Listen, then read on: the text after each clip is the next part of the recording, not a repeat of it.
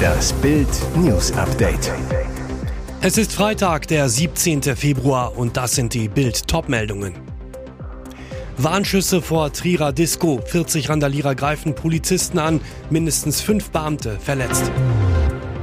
Klartext zum GNTM-Start. Heidi Klum packt über alle Vorwürfe aus. Ihr Nachname bedeutet die, die nicht sterben wird. Alena nach zehn Tagen aus Erdbebentrümmern befreit.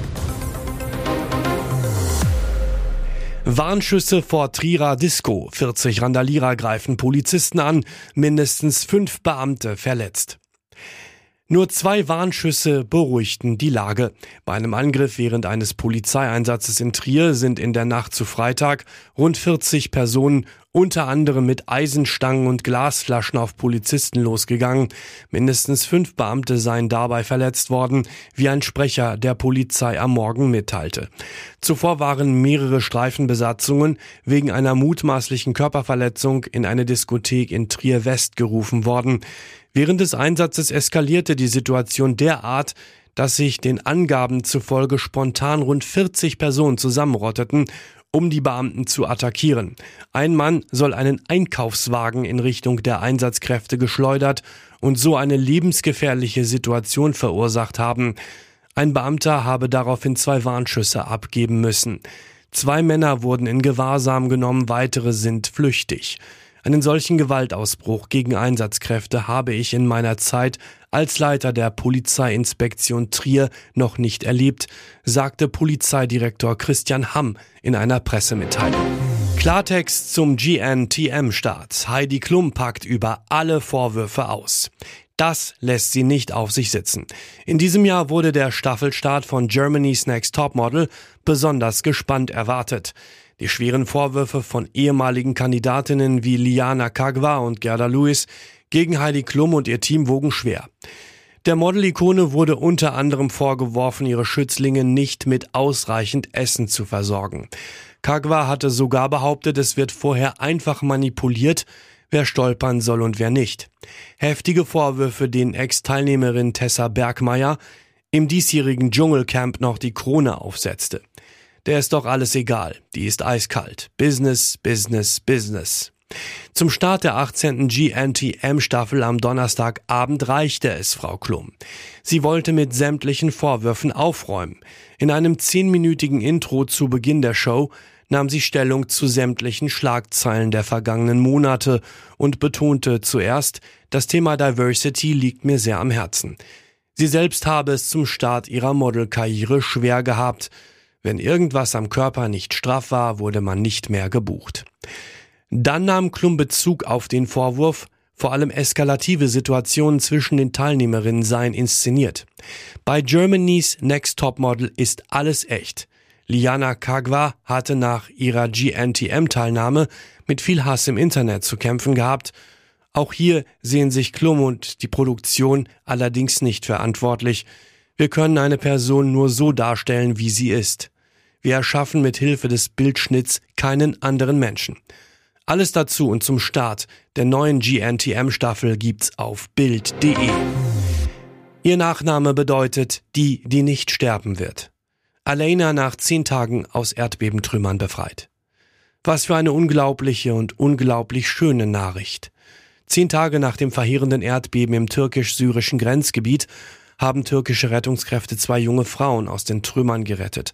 Eine von ihnen, Aleyna Ölmes, deren Nachname auf Türkisch die, die nicht sterben wird, bedeutet. 248 Stunden überlebte Aleyna unter den Trümmern. Die Retter konnten ihre Tränen nicht zurückhalten, als das Mädchen endlich befreit war. Eine Retterin sagte dem Sender CNN Türk mit zittriger Stimme, ihr ging es gut, sie sprach mit uns, hat ihren Fuß bewegt, wir hatten Glück, dass Bergleute gerade am Haus waren. Professor Dr. Cengiz Iber, der behandelnde Arzt von Alena, es ist ein unglaublicher Fall. Ihre Nierenfunktionen sind völlig normal. Wir sind selbst überrascht, wie so etwas möglich ist. Der Onkel des Mädchens umarmte die Retter, einen nach dem anderen und sagte unter Tränen, wir werden sie nie vergessen. Das Mädchen wird für ihre weitere Behandlung nach Ankara gebracht. Was Alena noch nicht weiß, ihre Eltern haben das Erdbeben leider nicht überlebt. Versteckt hinter Palmen. Bin Ladens Millionenvilla in Florida. Horrorvilla hinter Palmen. Versteckt und verwahrlost steht eine weiße Traumvilla ganz unscheinbar in Florida.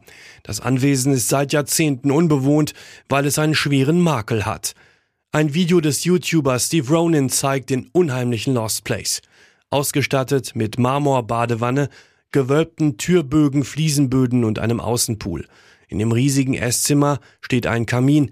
Neben der Villa mit fünf Schlafzimmern und sieben Bädern steht noch ein opulentes Gästehaus.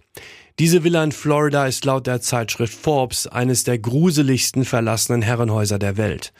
1928 von einem Industriellen erbaut, gehörte sie im Laufe der Zeit mehreren betuchten Amerikanern und 20 Jahre lang der Familie des Terroristen Osama bin Ladens. Das Anwesen wird 1980 von einem Bruder von Bin Laden gekauft. Es liegt nur wenige Minuten von Orlando und Disney World entfernt. Berichten zufolge soll der Terrorist auf dem Anwesen gewohnt haben, während Besuchen bei seinem Bruder. Auch seine Kinder sollen hier im Garten gespielt haben. Nach den Terroranschlägen vom 11. September 2001 steht das Herrenhaus bis 2006 leer.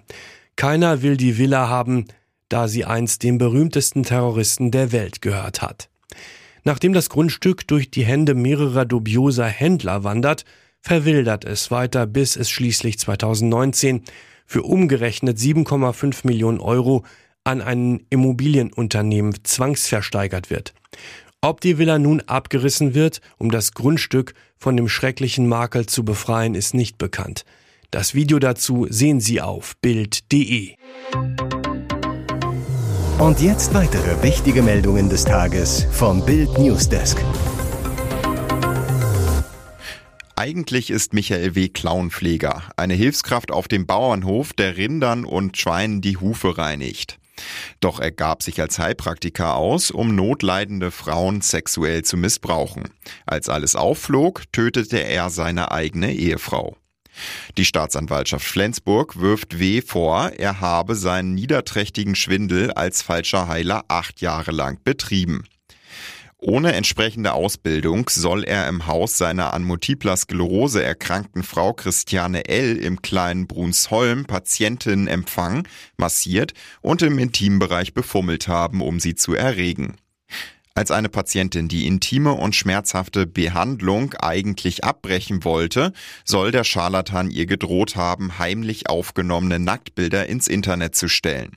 Die mutige Frau ging trotzdem zur Polizei.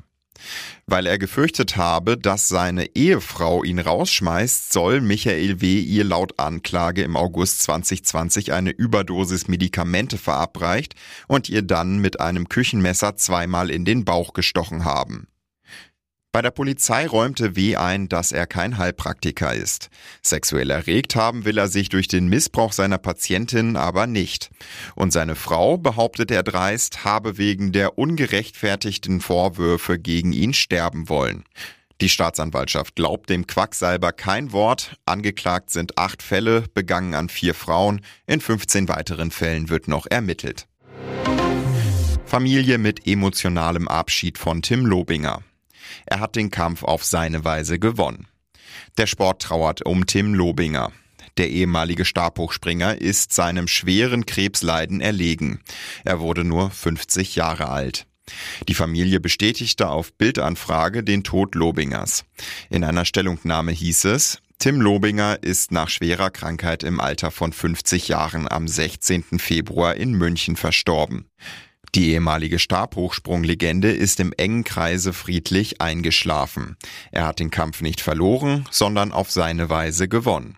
Bitte sehen Sie von weiteren Medienanfragen zum Wohl der Familie ab. Bei Lobinger war 2017 eine besonders aggressive Form von Leukämie diagnostiziert worden. Seine größten sportlichen Erfolge als Stabhochspringer gelangen Lobinger in der Halle. 1998 Europameister in Valencia, 2003 Weltmeister in Birmingham. Im Freien gewann er 2002 EM Bronze und 2006 EM Silber. Nach seiner Karriere als Leichtathlet arbeitete Lobinger als Athletiktrainer bei RB Leipzig. Als Personal Trainer betreute er später unter anderem Bayern-Nationalspieler Josua Kimmich. Sohn Lex Tiger ist Fußballer, steht beim Zweitligisten 1. FC Kaiserslautern unter Vertrag. Seine Tochter Fee machte Lobinger im Oktober zum Opa. Demenz. Nächste Schockdiagnose für Bruce Willis. Anfang 2022 trat einer der ganz Großen von Hollywood ab. Bruce Willis verkündete sein Karriere aus, nachdem die Krankheit Aphasie diagnostiziert wurde. Jetzt folgt der nächste Schicksalsschlag. Am Donnerstag gab die Familie des Schauspielers bekannt, dass Willis unter frontotemporale Demenz leidet. Schon mit der Aphasie hatte Willis mit Sprachstörungen zu kämpfen, weshalb der Hollywoodstar seine Karriere beenden musste. Zuvor wirkte er noch in vielen Billigfilmen mit, um seiner Familie möglichst viel Geld zu hinterlassen.